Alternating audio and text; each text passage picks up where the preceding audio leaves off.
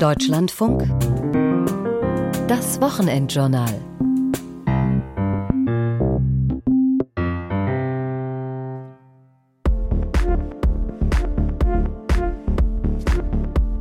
Nach außen hin war es immer die schöne, heile Familie und hinter den Türen sah es anders aus. Das ist so, dass wir jedes Jahr einen Anstieg von ungefähr 5 bis 10 Prozent der Betroffenen haben. Ganz wichtiger Aspekt ist natürlich erstmal zu wissen, was passiert ist. Sind irgendwelche Waffen im Spiel? Sind beide Beteiligten noch vor Ort oder ist jemand vielleicht abgehauen? Gibt es Verletzte? Und wenn wir dann zum Ort fahren, ist es das Wichtigste, erstmal die Situation unter Kontrolle zu bringen. Wir sprechen hier auch von Vergewaltigung, wir sprechen von sexuellen Übergriffen, von Nötigung, Körperverletzung natürlich jeglicher Art, Verbrennungen. Also meine Mutter sagte, eigentlich hätten wir es wissen müssen und eigentlich haben wir es auch gesehen und wir wollten es nicht sehen. Häusliche Gewalt kann Menschen aller sozialen Schichten und jeden Alters treffen. Dabei geht es nicht nur um Schläge, sondern auch um Bedrohungen, Belästigungen und Beschimpfungen. Betroffen sind vor allem Frauen, aber auch Männer. Für viele Opfer ist das Thema ein Tabu. Niemand möchte gerne zugeben, dass sie oder er in den eigenen vier Wänden vom Partner oder der Partnerin geschlagen, getreten oder psychisch misshandelt wurde. In unserer Kultur wird der Ausbruch von Gewalt im engsten familiären Umfeld oft mit persönlichem Scheitern gleichgesetzt. Auch das ist ein Grund dafür, dass viele dieser Taten im Dunkeln bleiben. Allzu häufig werden tätliche Übergriffe im heimischen Umfeld nicht angezeigt. Doch es gibt Hilfe für Opfer und Täter. Darum soll es gehen in diesem Wochenendjournal, zu dem ich Sie sehr herzlich begrüße. Am Mikrofon ist Alexandra Gerlach.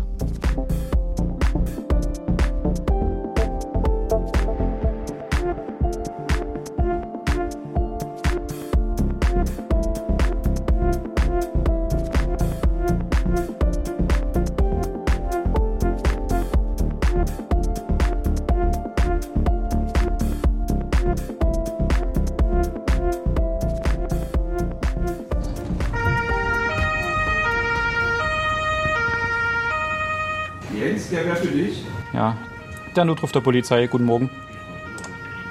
Ja. So lange können Sie vielleicht noch ja, ausharren warten. Im Lagezentrum der Polizeidirektion Dresden, mitten im Zentrum der sächsischen Landeshauptstadt, gehen alle Notrufe aus der Stadt Dresden, dem Landkreis Meißen und der sächsischen Schweiz Osterzgebirge ein. Von hier aus werden rund 120 Streifenwagen koordiniert und mehr als eine Million Einwohner betreut. An diesem Mittwochmorgen ist es noch verhältnismäßig ruhig. Wenn Sie noch einen kurzen Moment Geduld haben, ich sehe, die Kollegen sind auf der Anfahrt, die wären laut meiner Karte in ja, ein, zwei Minuten bei Ihnen. Ich denke mal, so lange, so lange können Sie vielleicht noch ja, ausharren und warten. Okay, gut, da wissen Sie Bescheid. Danke, ciao. Immer wieder kommen im Lagezentrum auch Hilferufe wegen häuslicher Gewalt an, berichtet Polizeihauptkommissar Carsten Jäger. Er ist Dienstgruppenführer im Revier Dresden-Mitte. Also häusliche Gewalt hat schon erstmal einen wichtigen Stellenwert bei uns in der polizeilichen Alltagsproblematik. Wir können sagen, dass wir circa ein oder zweimal in der Woche, also in meiner Schicht, rausfahren zu einer häuslichen Gewaltsache. Also es ist schon wöchentlich Thema bei uns. Meistens ist es dann doch so, dass die Nachbarn anrufen und sagen, wir hören dort einen Streit, dort fallen vielleicht auch Gegenstände durch die Wohnung. Manchmal rufen aber auch die Geschädigten an. Das ist sehr unterschiedlich.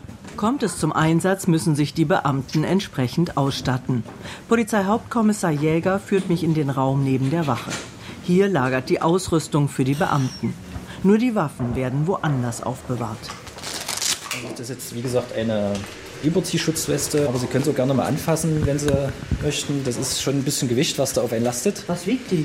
Das, ich war noch nie auf einer Waage damit, aber man muss sagen, das ist, ein, äh, ist eine schutzsichere Weste und ein Stichschutz ist auch noch drin. Also man kann sich das echt so vorstellen wie so ein Kettenhemd, was man da tagtäglich trägt.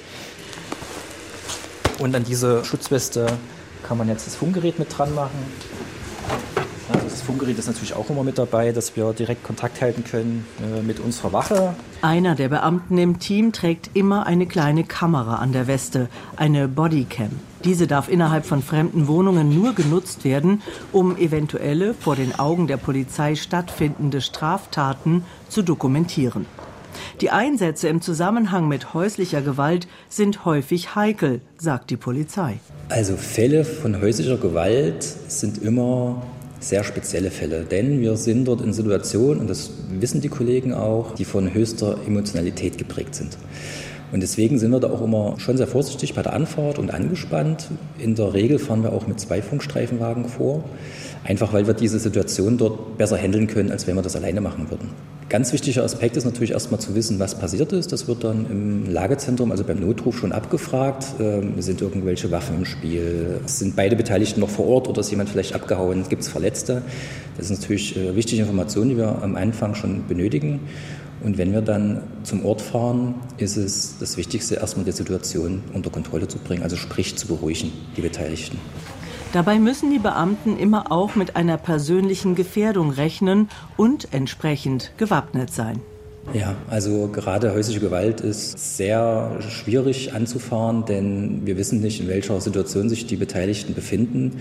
Die sind meistens sehr emotional in dieser Situation und es ist sehr schwierig, teilweise die Leute runterzuholen. Und wir wissen auch nicht, gab es da bereits vielleicht schon Übergriffe, körperliche Übergriffe, sodass wir natürlich auch darauf achten müssen, wenn die Türen geöffnet werden, wer steht uns entgegen, was hat er vielleicht in der Hand, sodass wir da auch erstmal diesen Eigensicherungsaspekt dort äh, sehr hochfahren. Seit dem Jahr 2015 erfasst das Bundeskriminalamt jährlich die Zahlen gemeldeter Partnerschaftsgewalt. 2022 waren es knapp 158.000 Fälle. Mehr als 80 Prozent der Opfer waren Frauen, 20 Prozent Männer, Tendenz steigend. Diese Zahlen bilden allerdings nur das sogenannte Hellfeld ab, also die Fälle, in denen Anzeige erstattet wurde, sagt der Dresdner Polizeihauptkommissar Carsten Jäger. Wir haben schon das Gefühl, dass es mehr geworden ist. Man muss aber auch äh, sehen, dass dieses Thema häusliche Gewalt ja auch erst in den letzten Jahren so ein bisschen publik gemacht worden ist. Und dementsprechend, wir sprechen aber auch von einer hohen Dunkelziffer, also sprich von vielen Fällen, die gar nicht bekannt gemacht werden. Und wir hoffen uns ja schon dadurch, dass Betroffene, wenn sie mit diesem Thema konfrontiert sind und auch vielleicht hören, dass es vielen anderen auch so geht, dann schon mal eher zum Telefonhörer greifen und die Polizei anrufen oder sich Hilfe bei, bei Organisationen holen. In Dresden gibt es Kooperationsabkommen zwischen der Polizei und Hilfsorganisationen, die sich um Opfer von häuslicher Gewalt kümmern. Auch für Täterinnen oder Täter gibt es therapeutische Unterstützungsangebote. Je nach Schwere der Fälle gilt das Strafrecht, das nur die Polizei durchsetzen kann.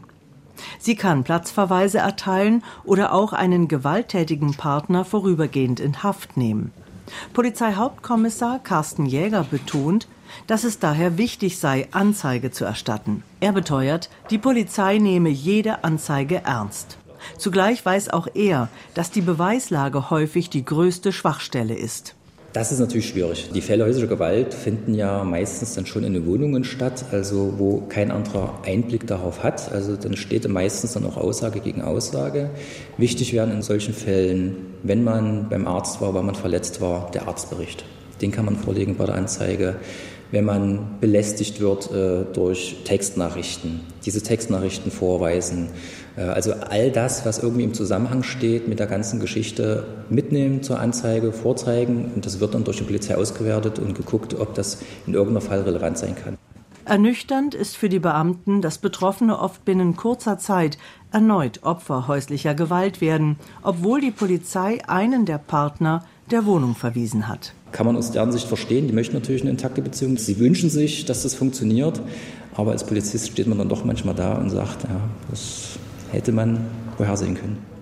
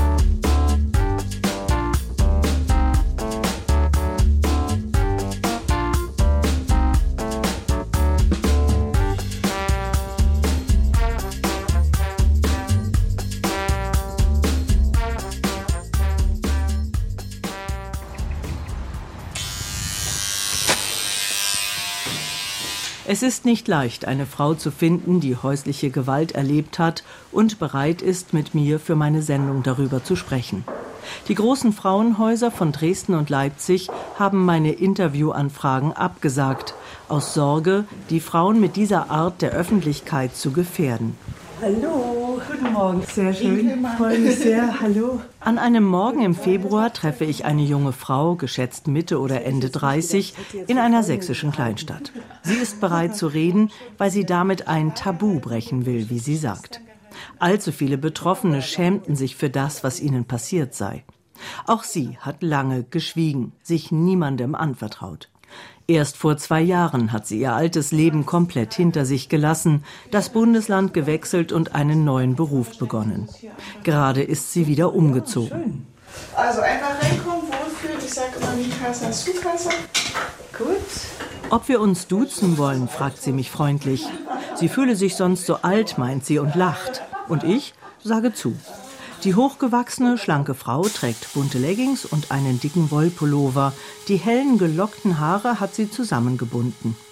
Während sie in ihrer kleinen, hellen Küche einen Kaffee zubereitet, beginnt sie zu erzählen, was sie in ihrer inzwischen geschiedenen Ehe erlebt hat. Das war einmal eine psychische Gewalt, es ist ja auch eine Art von Gewalt und auch körperliche Gewalt, genau. Aus dieser Ehe habe ich mich befreit und habe irgendwann gesagt, das lasse ich nicht mit mir machen, weil ich wirklich denke, dass es jede Frau schaffen kann, aus dieser Opferhaltung rauszukommen.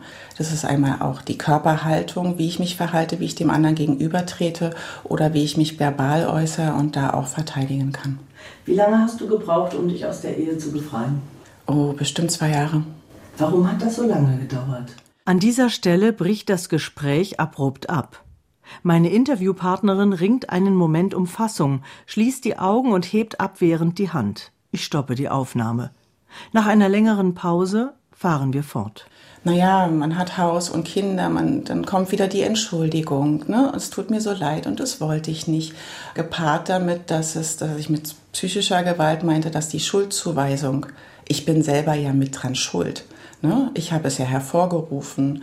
Er wollte das ja eigentlich gar nicht, aber ich habe es herausgefordert. Ne? Also wenn man dann wirklich in der Ecke liegt und nachgetreten wird, dann, dann, dann bist du ja in dem Moment das Opfer. Und wenn dir dann noch die Schuld zugewiesen wird, dann ist es wirklich erstmal schwer, das zu realisieren. Nee, ich bin jetzt hier nicht das Opfer und ich bin auch nicht daran schuld.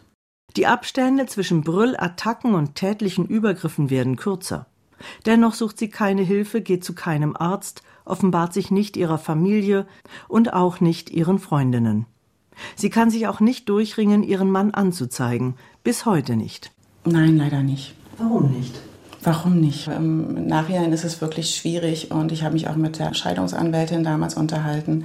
Die Beweislage ist schwierig. Die Kinder haben es manchmal nicht mitbekommen. Man versucht es so ein bisschen zu verheimlichen. Ich habe auch erst mit meiner Familie nach der Scheidung darüber gesprochen, was eigentlich abgelaufen ist. Nach außen hin war es immer die schöne, heile Familie und hinter den Türen sah es anders aus. Ja, auch nicht permanent. Ne? Also es gab ja dann auch wieder schöne Phasen und dann hält, denkt man immer, ach, jetzt ist wieder gut. Und die Abstände wurden immer kürzer, ich wurde immer kleiner, ich bin immer mehr in, äh, ich habe mich immer mehr in, in mich selbst zurückgezogen, sagt man das so. Und, äh, und irgendwann kam dann der Punkt, das war noch, äh, ja, wir reden ja immer von Post-Corona und so, ne? das war noch in der Corona-Phase, wo man ja was ich sehr schwer fand, auch äh, viel allein gelassen wurde. Also ähm, das waren bei mir auch gruselige Gedanken, wie es anderen geht. Die, die, und da habe ich gedacht für mich, okay, ich muss jetzt hier irgendwie auch alleine schaffen, da rauszukommen und äh, mich daraus zu befreien. Und hast du gar keine Unterstützung gehabt? Ich habe auch kaum welche angenommen. Und wenn ich mal mit Freundinnen darüber gesprochen habe oder angedeutet habe, angefangen anzudeuten, mich zu öffnen, war so, ach ja, mein Mann ist auch so. Oder ach na ja, das habe ich auch schon erlebt. Also es wurde, es wurde manchmal so ein bisschen abgebügelt. Ne? Und dadurch, dass ich es nicht klar geäußert habe und auch eben keine Anzeige und so gemacht habe, auch um die Kinder zu schützen, das heile Bild wahrscheinlich aufrecht zu erhalten, weil man ja eigentlich was anderes wollte, als dann hinter der Gardine los war. Ne? Warum ist das so ein Tabuthema? Warum äh, schämt man sich da so? Das habe ich jetzt schon von vielen gehört. Naja, aus meiner eigenen Erfahrung, wie gesagt, hat es ja auch, der Prozess ja auch eine Weile gedauert weil, glaube ich, ähm, man A, wahrscheinlich was anderes wollte, sich was anderes wünschte. Ne, wenn wir jetzt von Partnerschaft sprechen, dann ist, glaube ich, ein Thema diese Schuldzuweisung, wenn wir jetzt im Sinne von Vergewaltigung oder Missbrauch sind. Du hast den kurzen Rock angehabt, du bist selbst schuld, ne? Wo ich denke, das ist ja jetzt nicht unbedingt der Freifahrtsschein für äh, eine andere Person, da Missbrauch zu betreiben, dass es dann wie so ein Stigma ist, ja, mit dieser, mit dieser Schuld. Die Familie spielt ja auch eine wichtige Rolle dabei. Ne? Also viele wenden sich auch überhaupt nicht an ihre Familie und du hast auch erst mhm. nach der Scheidung mit ihnen gesprochen. Mhm. Wie hat die denn eigentlich reagiert? Na schon äh, sehr geschockt. Also meine Mutter sagte, eigentlich hätten wir es wissen müssen und eigentlich haben wir es auch gesehen und wir wollten es nicht sehen. Ne? Und ich sage immer, man weiß nie, was hinter den Gardinen passiert. Selbstbewusstsein und Kraft hat sie durch Kampfsport und Selbstverteidigungskurse gewonnen. Inzwischen trainiert sie zusammen mit ihrer Tochter. Also es gab mehrere Schlüsselerlebnisse in meinem Leben. Einmal in der Jugend. Ich habe eine Tochter, die ist 16 und ich war ungefähr genauso alt, kam aus der Disco und wurde von einem Mann verfolgt und wäre nicht ein sehr beherzter Nachtbusfahrer gewesen, der mich aus der Situation gerettet hat, bin ich der festen Überzeugung, dass ich damals vergewaltigt worden wäre und auch nicht gewusst hätte, wie ich mich verteidigen sollte. Ich habe es auch meinen Eltern nie erzählt. Das ist ja dann auch immer ein sehr schwieriges Thema. Und dann gab es noch einzelne Schlüsselerlebnisse, unter anderem vor zwei Jahren in England, wo mich sechs sehr betrunkene Engländer umzingelt haben und so weiter. Ich habe es verbal geschafft, aus der Situation rauszukommen. Und dann kam ich nach Hause wieder zurück und habe gedacht, ich muss irgendwas tun, weil ich hätte mich nicht verteidigen können. Super. Trainiert wird im Dresdner Frauengesundheitszentrum Medea. Sozialpädagogin Katrin Bein gibt an verschiedenen Orten in der Stadt Vendo-Kurse. Das steht für Selbstverteidigung und Selbstbehauptung für Frauen und Mädchen. Okay, ja, ich würde gerne mit einer ersten Übung einsteigen und das ist eine Übung zum sicheren Stand. Schaut mal, wie könnt ihr euch hinstellen. Genau, das sieht schon mal sehr gut aus. Heute im Schulungsraum von Medea gibt die Trainerin Anweisungen. Die Beine schulterbreit aufgestellt, streckt sie den linken Arm mit einem blauen dicken Schlagpolster nach vorne.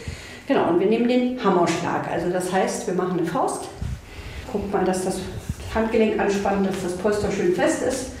Okay, genau. Und jetzt können wir mal die Faust nach oben nehmen, neben dem Körper und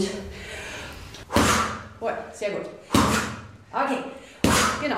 Die Vendo-Kurse bei Katrin Bein sind gut gebucht. Der Bedarf ist groß. Oftmals reiche das Angebot nicht aus, sagt sie. Grundlegend ist es so, dass wir uns im Vendo natürlich mit den Themen beschäftigen. Was gibt es für Situationen, die Mädchen oder auch Frauen erleben, so in ihrem Alltag von nicht ernst genommen werden über Belästigungssituationen bis hin zu auch körperlichen oder sexuellen Übergriffen und was kann man da so für sich tun. Und in den Kursen geht es so darum, das eigene Handlungsspektrum zu erweitern, so äh, handlungsfähig zu sein, eben nicht äh, in Panik zu geraten. So, das ist ein Teil des Kurses. Viel zum Thema Selbstbehauptung.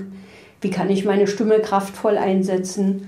Auch meine Gesprächspartnerin in der sächsischen Kleinstadt hat von diesem Kursangebot profitiert und Selbstbewusstsein gewonnen. Schon allein die Körperhaltung, ne, einfach Brust raus und die Schultern nach hinten einfach mal gerade stehen, das macht auf dem Gegenüber natürlich auch einen anderen Eindruck, als wenn ich gekrümmt mit hängendem Kopf durch die Welt laufe.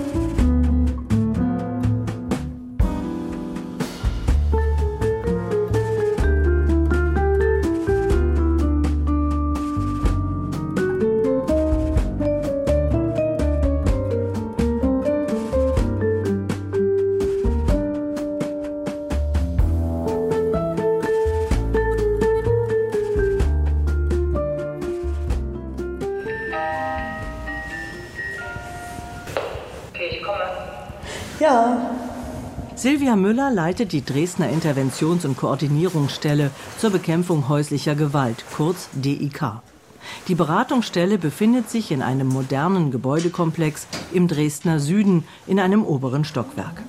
Silvia Müller ist Teamleiterin dort. Sie führt mich in ihr Büro und deutet auf eine Besprechungsecke mit zwei Korbsesseln und einem kleinen Tisch. Darauf eine Glaskaraffe mit Wasser und zwei Gläsern. Genau. Ja, herzlich willkommen bei uns in der, im Gewaltschutzzentrum sozusagen. Nehmen Sie gerne Platz. Vielen Dank. Die Diplom-Sozialpädagogin und Traumatherapeutin ist auch Mitbegründerin des Dresdner Frauenschutzhauses e.V., das Anfang der 90er Jahre gegründet und erst kürzlich auf 18 Plätze erweitert wurde. Die ambulante Beratungsstelle gibt es inzwischen auch schon seit fast 20 Jahren. Im Unterschied zu anderen Beratungsstellen hat diese ein spezielles Kooperationsabkommen mit der örtlichen Polizei geschlossen. Danach dürfen Beamte, die zu Einsätzen wegen häuslicher Gewalt gerufen werden, die betroffenen Frauen auf die Beratungsstelle hinweisen und mit Einwilligung der Opfer auch gleich die Kontaktdaten der Fachberatung weitergeben, die dann Kontakt zu den Opfern aufnimmt, sie berät und Unterstützung anbietet. Dabei stehe zunächst der Sicherheitsaspekt im Vordergrund, sagt Silvia Müller. Das Aufsuchen zu Hause könne heikel sein und erfordere Fingerspitzengefühl. Und dann gucke ich natürlich, ist es gerade sicher, kann sie telefonieren? Ist vielleicht der Gewalttäter noch vor Ort und sie kann gar nicht mit mir reden? Dann machen wir was aus. Wir besprechen einen Sicherheitsplan, wenn das möglich ist, Codeworte oder andere Dinge, die notwendig sind und verabreden uns äh, dann, wenn es möglich und nötig ist, äh, zu einem Termin. Der kann unterschiedlich aussehen, der kann auch mal telefonisch per Zoom aufsuchend oder Frau Mann kommt hierher. Wie groß ist der Bedarf für diese Beratung in dieser Stadt? Ich habe mal in die Statistik geguckt. Wir haben äh, bis zum heutigen Tag schon 160 ähm, Betroffene. Also Sie können sich vorstellen, das geht in der Regel so weiter. Das ist so, dass wir jedes Jahr einen Anstieg von ungefähr 5 bis 10 Prozent ähm, der Betroffenen haben, die sich bei uns melden. Und da müssen wir auch gucken, inwieweit wir das zukünftig mit den ähm, Möglichkeiten, die wir haben, auch abdecken können. Die ambulante Gewaltberatungsstelle für die Opfer häuslicher Gewalt wird von einem Verein getragen, finanziert sich aus Mitgliedsbeiträgen, staatlichen Zuschüssen und Spenden. Sechs Teilzeitbeschäftigte arbeiten hier, darunter Sozialpädagogen und zwei auf Kinder spezialisierte Therapeuten sowie zusätzlich eine kaufmännische Kraft. Die Beratung für die Opfer ist vertraulich und kostenfrei. Die erste und wichtigste Aufgabe sei es, sagt Müller und rückt ihre Position im hellen Korbsessel zurecht, den Opfern Entlastung zu geben und brennende Fragen zu beantworten.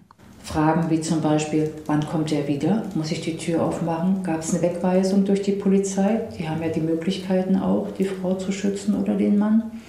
Wir klären auf, wir informieren und wir schauen äh, sozusagen, dass die Person stabil wird und machen natürlich Safety First, sagt man so schön, einen Sicherheitsplan. Was braucht sie jetzt? Braucht sie gerade äh, vielleicht auch eine sichere Unterkunft, weil zu Hause nicht sicher? Dann Kontakt zum, zum Frauenhäusern oder eben eine Stabilisierung, also so ein Kriseninterventionsgespräch ziemlich zeitnah. Aber in der Regel geht es natürlich auch da, ich habe kein Geld, weil der hat alles Geld mitgenommen, ja, was muss ich mit dem Jobcenter machen? Ähm, ich bin jetzt krankgeschrieben, verliere ich vielleicht meinen Arbeitsplatz, was sollte ich sagen, was sollte ich äh, meinen Bekannten, meinen Verwandten sagen, was jetzt gerade passiert ist. Also ganz viele Fragen bewegen die Betroffenen im Zusammenhang damit. Also das ist sehr, sehr vielfältig, man kann gar nicht sagen, das ist es, sondern es ist ein großes Potpourri von Dingen und Fragen, die die Betroffenen auch haben. Zunächst unsichtbar sind die seelischen Verletzungen nach Attacken im häuslichen Umfeld.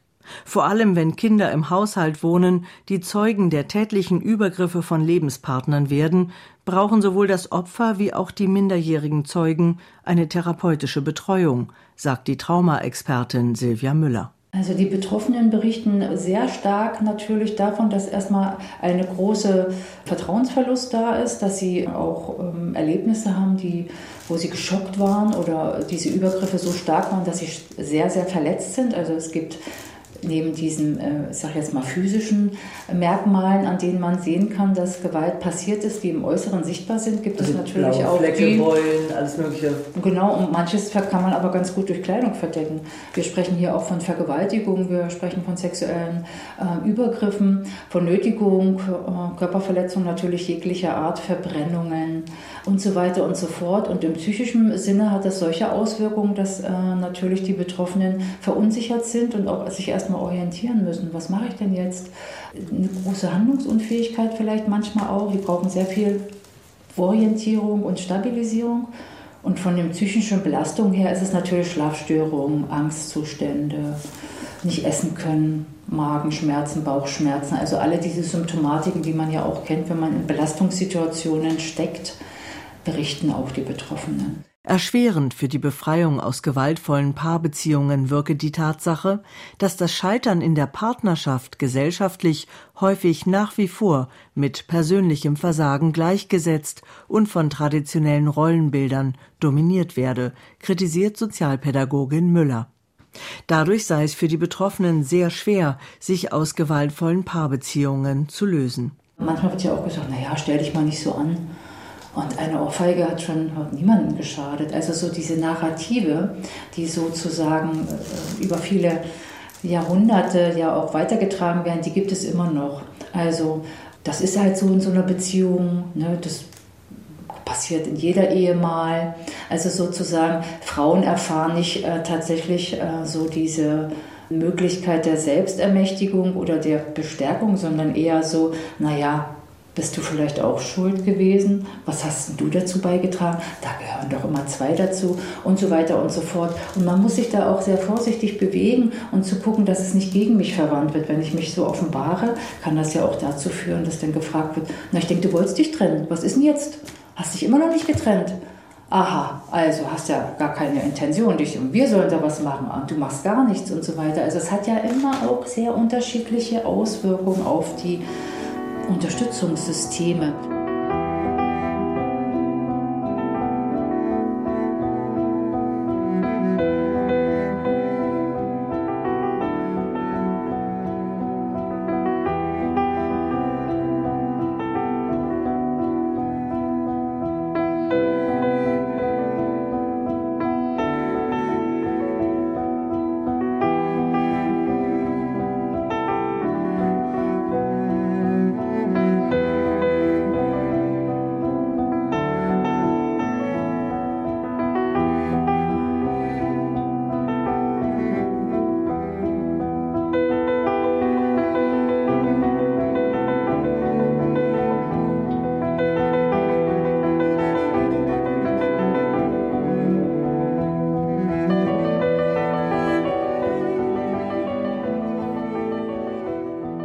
Statistisch gesehen werden rund 80 Prozent der tätlichen Übergriffe bei häuslicher Gewalt von Männern verübt.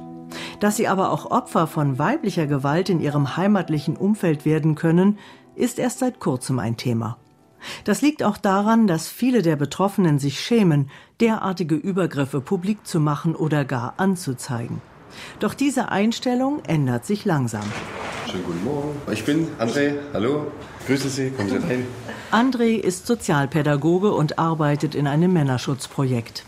Er hat eigentlich einen anderen Vornamen. Ich treffe ihn in einer ostdeutschen Großstadt, die ich nicht nennen darf. Die Anonymisierung dient dem Schutz eines jungen Mannes, den André mir als Interviewpartner vermittelt hat. Dieser hat psychische Gewalt durch seine ehemalige Lebenspartnerin erlebt. Damit gehört er zu der Gruppe der über 20 Prozent Männer, die statistisch gesehen von häuslicher Partnergewalt betroffen sind. André freut sich über das Interesse am Thema häuslicher Gewalt gegen Männer. Weil das äh, Thema ja oft sehr sensibel ist oder heikel. Immer, oder? Immer.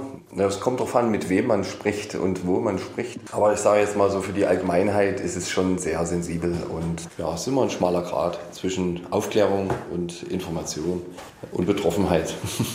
Gerade männliche Opfer von häuslicher Gewalt hätten große Schwierigkeiten, sich zu offenbaren, sagt der erfahrene Sozialpädagoge. Es geht auch so um das klassische Rollenbild von Männern der starke Mann, ne, der so ähm, die Sachen selbst klärt. Und es ist auch schon vorgekommen, dass Männer zur Polizei gegangen sind, Anzeige erstatten wollten und auch nicht ernst genommen wurden. Also diese Aufklärung, dass Männer Gewalt erfahren, die muss eigentlich an vielen Orten stattfinden. Also in Beratungsstellen, bei der Polizei, in Ämtern. Und das geschieht schon nach wie vor. Also es gibt schon sehr gute Arbeit, auch von der Bundesfach- und Koordinierungsstelle. Und dennoch ist es nach wie vor ein Mühlenrad, was sehr, sehr langwierig malt. André betreut Männer, die Schutz suchen. Wenn sie mindestens 18 Jahre alt sind, können sie für einige Monate in eine Männerschutzwohnung ziehen. Einer von ihnen sitzt mir an diesem Morgen gegenüber, an einem kleinen Couchtisch in einem spärlich möblierten Zimmer. Nach sieben langen und schmerzhaften Jahren hat der hochgewachsene Mann Anfang 30 endlich den Absprung geschafft. Seit einiger Zeit befindet er sich in einem Männerschutzprogramm. Hier versucht er nun einen Neuanfang. Seine Schultern sind nach vorne eingefallen, sein Gesichtsausdruck defensiv. Er spricht leise, stockt immer wieder. Und es war halt so dieses typische, man, man lernt sich kennen, man findet sich toll und dann entscheidet man wer, wer zieht jetzt zu wem.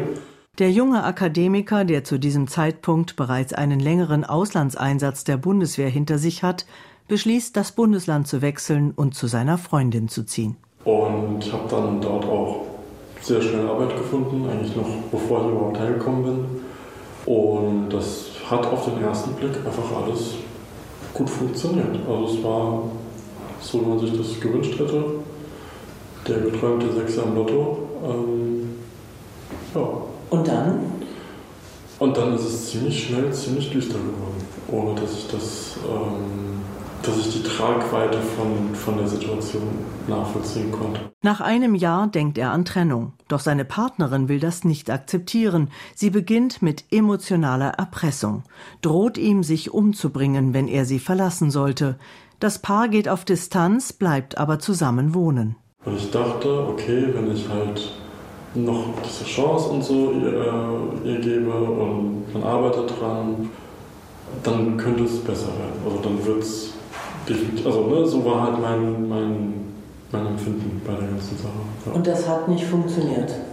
Vom Status quo aus, wie die Sachen passiert sind, hätte mir das auch damals schon klar sein müssen, dass das absolut aussichtslos ist. Seine Ex-Freundin beginnt immer stärker sein Leben zu kontrollieren. Sie kennt seine Passwörter auf Facebook, Instagram und Spotify. Sie kann seine Mails und Textnachrichten lesen. Ich wusste ja nicht, dass sie das. Ich wusste ja nicht, dass sie mitliest. Systematisch begrenzt sie seinen Lebensraum und seine Kontakte nach außen. Begehrt er auf, setzt sie ihn mit Suizidandrohung unter Druck. Sie interveniert bei Freunden und verhindert durch üble Nachrede das Entstehen neuer Freundschaften. Er ist zunehmend isoliert und voller Schuldgefühle. Obwohl die Liebesbeziehung nur ein Jahr dauert, findet er lange nicht die Kraft, auszubrechen und auszuziehen. Bei ihr geblieben bin ich jetzt bis letztes Jahr. Ui, so lange haben Sie durchgehalten? Das würde ich nicht als Durchhalten bezeichnen, aber. Durchlitten. Ich war anwesend. Der psychische Druck hat Folgen. Bald kann er seine Arbeit nicht mehr fortsetzen. Er wechselt den Job und lernt einen neuen Beruf, findet schnell eine Anstellung und nette Kollegen. Doch die Lage zu Hause wird immer schlimmer.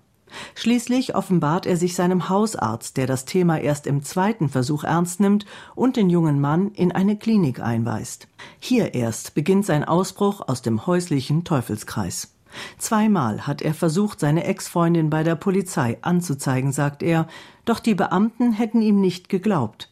Ein Phänomen, das gar nicht so selten sei, sagt Sozialpädagoge André. Das gilt generell für Anzeigestellungen. Die Polizei sagt immer wieder, sie braucht es so genau wie möglich. Von der Tatzeit her und eine gute Dokumentation ist immer hilfreich. Also nochmal an der Stelle gesagt, nur wenn es zur Anzeige kommt, dann so genau wie möglich. Und das ist manchmal schwierig, weil die meisten, äh, die Opfer von häuslicher Gewalt sind, ja nicht vorab dokumentieren äh, oder sich bewusst haben, äh, ich filme jetzt mal meinen Partner, wie er mir nachstellt, wie er ähm, mich verfolgt oder irgendwelche Dinge mit mir macht. Auf die Idee kommt selten jemand. Ja, und das dann zur Anzeige zu bringen, ist einfach schwierig, weil es da die Grundlage fehlt, dem nachzugehen. Auch äh, für die Staatsanwaltschaft dann ich muss dann einfach sagen, wir müssen das Verfahren einstellen, weil es gibt keine Beweise. Ja, und einfach nur die Anzeige an sich, das ist zu wenig. Für die Opfer häuslicher Gewalt, egal ob Mann oder Frau, bedeutet das, dass sie den Albtraum des Erlebten nicht so schnell verarbeiten können. Vielfach bleibt gerade bei Stalking-Opfern die Angst, erneut gefunden und verfolgt zu werden vom ehemaligen Partner. Wozu dieser Mensch in der Lage ist, weiß ich bis heute noch nicht. Also ich wüsste nicht, was da noch alles kommen könnte. Das ist für mich nicht vorstellbar.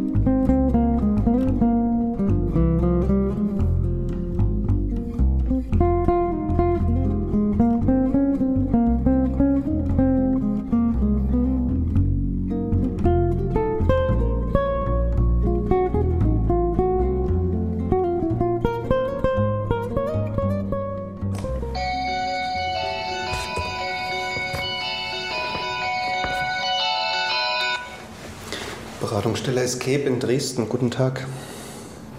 Ja, hallo, was können wir für Sie tun? Escape ist eine Beratungsstelle für Gewaltausübende, für Täterinnen und Täter, die wir in Dresden seit 19 Jahren haben. Männer und Frauen kommen hierher. Wie finden die den Weg zu Ihnen? Die meisten rufen bei uns an. Es ist mittlerweile auch bei den Institutionen, mit denen wir zusammenarbeiten, bekannt, dass wir das übers Telefon machen, dann ein Erstgespräch vereinbaren. In Ausnahmefällen kommt auch jemand mal persönlich vorbei oder hat einen anderen Zugang zu uns. Was passiert dann?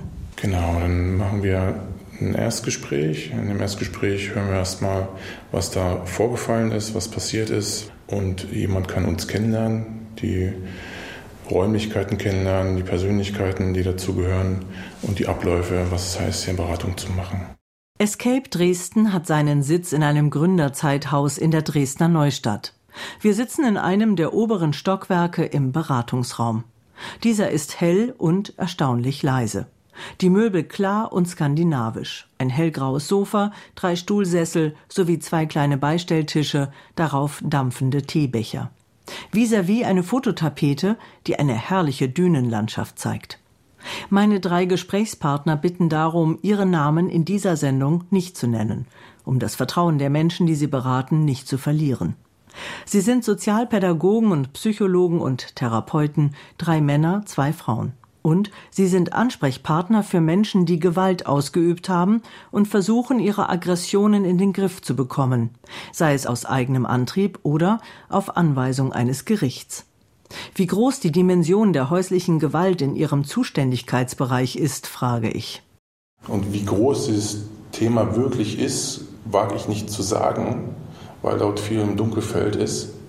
Aber was ich sagen kann, ist, dass ich den Eindruck habe, dass in den letzten Jahrzehnten, vielleicht auch erst in den letzten zehn Jahren, äh, mehr im Hellfeld landet von dem, was passiert.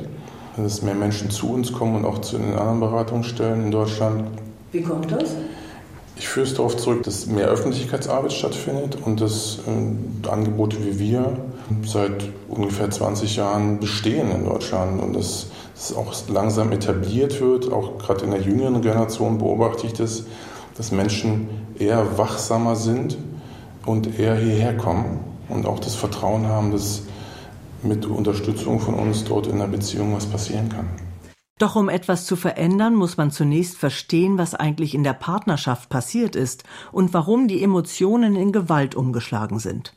Die freundliche Psychologin in unserer kleinen Gesprächsrunde, geschätzt Mitte 30, steht auf und wendet sich dem Holzregal an einer Wand des Beratungsraumes zu.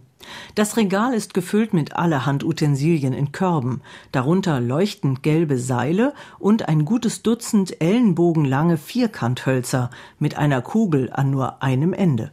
Äh, etwas, was ich sehr gern nutze, ähm, das sind diese Seile, die Sie ganz unten im Korb sehen. Leuchtend gelb? Leuchtend gelb. Es gibt auch andere Farben. Ähm, als äh, systemische Therapeutin arbeite ich gerne mit Seilen. Das bedeutet, ich kann äh, Lebensläufe damit darstellen, zum Beispiel. Ne?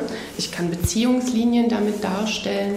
Das kann man immer schön abbilden. Dann kann man schauen, an welcher Stelle zum Beispiel in der Beziehung stehe ich gerade. Ne? Also Sie legen jetzt das gelbe Band hier auf diesen wunderschönen blauen Teppichboden und machen Kringel da rein. Was heißt das jetzt? Zum Beispiel gerade an dem Punkt, an dem ich gerade stehe, könnte man zum Beispiel sagen, ähm, es ist eine sehr verworrene Zeit, es ist eine sehr anspruchsvolle Zeit für das Paar und äh, das wäre jetzt sozusagen der Moment, in dem zum Beispiel ähm, Gewalt ein Thema geworden ist. Das Ziel zum Beispiel dieser Seile ist, innere Prozesse einfach besser zu visualisieren. Ne? Mhm, mhm. und dadurch bekommt der Klient oder die Klientin manchmal einen anderen Zugang dazu.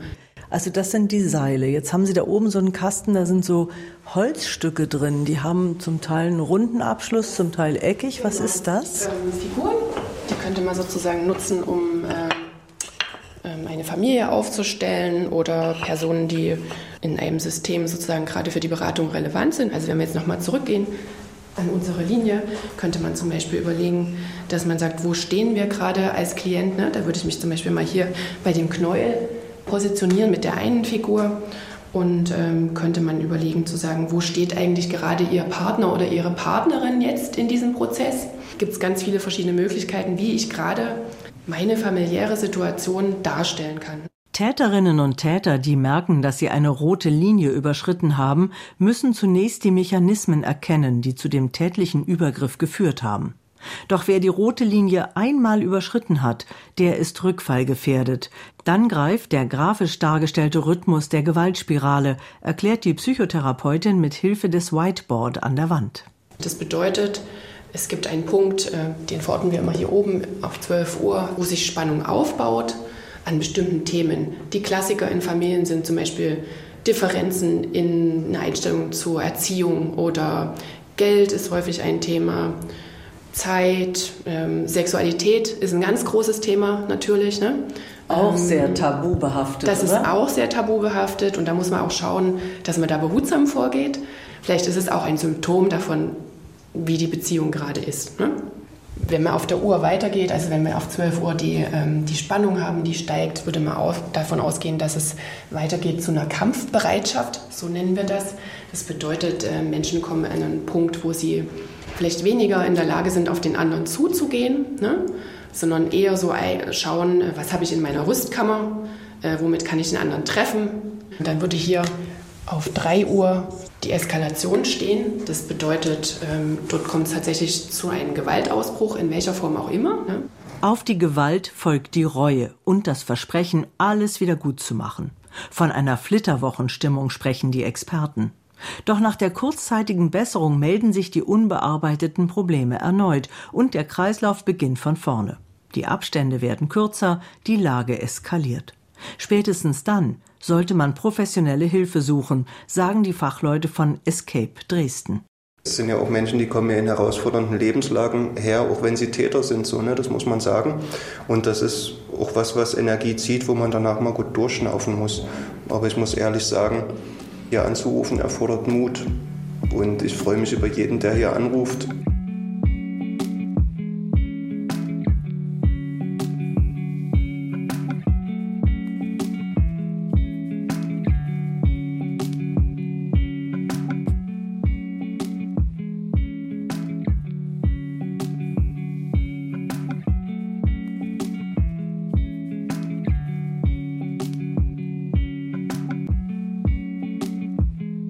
Wer hilft, wenn der Partner oder die Partnerin Gewalt ausüben? Und wie kann man sich aus gewaltvollen Partnerschaftsbeziehungen befreien? Das war unser Wochenendjournal zum Thema häusliche Gewalt, Stalking, Drohungen, Schläge. Herzlichen Dank für Ihr Interesse, sagt Alexandra Gerlach. Auf Wiederhören.